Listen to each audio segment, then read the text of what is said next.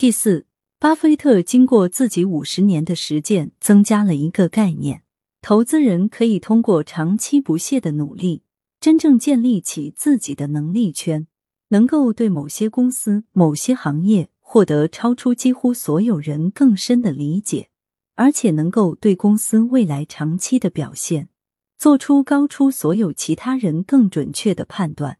在这个圈子里面，就是自己的独特能力。能力圈概念最重要的就是边界，没有边界的能力就不是真的能力。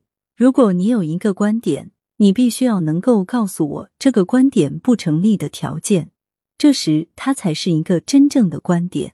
如果直接告诉我就是这么一个结论，那么这个结论一定是错误的，一定经不起考验。能力圈这个概念为什么很重要？是因为市场先生。市场存在的目的是什么？对于市场参与者而言，市场存在的目的就是发现人性的弱点。你自己有哪些地方没有真正弄明白？你身上有什么样的心理、生理弱点，一定会在市场的某一种状态下暴露。所有在座曾经在市场里打过滚的，一定知道我说这句话的含义。市场本身是所有人的组合。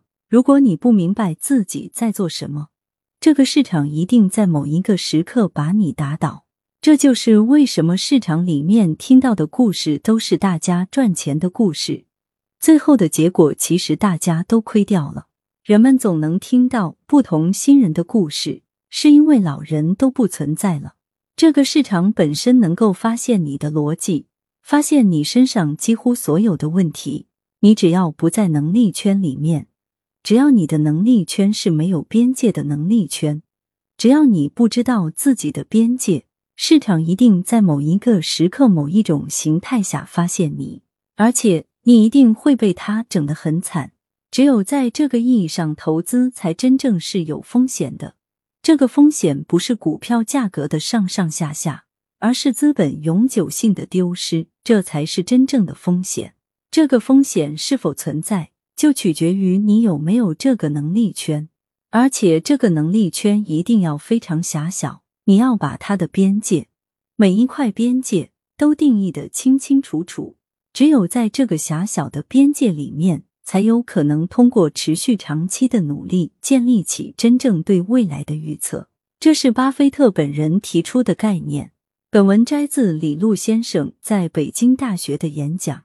如果你想要增长投资能力，关注公众号“我的投资小账本”，或者加入知识星球黄小猫的投资圈。历史文章中有各种干货，用最简单的语言来让你深入了解各类公司和行业以及投资思维方法，让你的投资能力更上一层楼。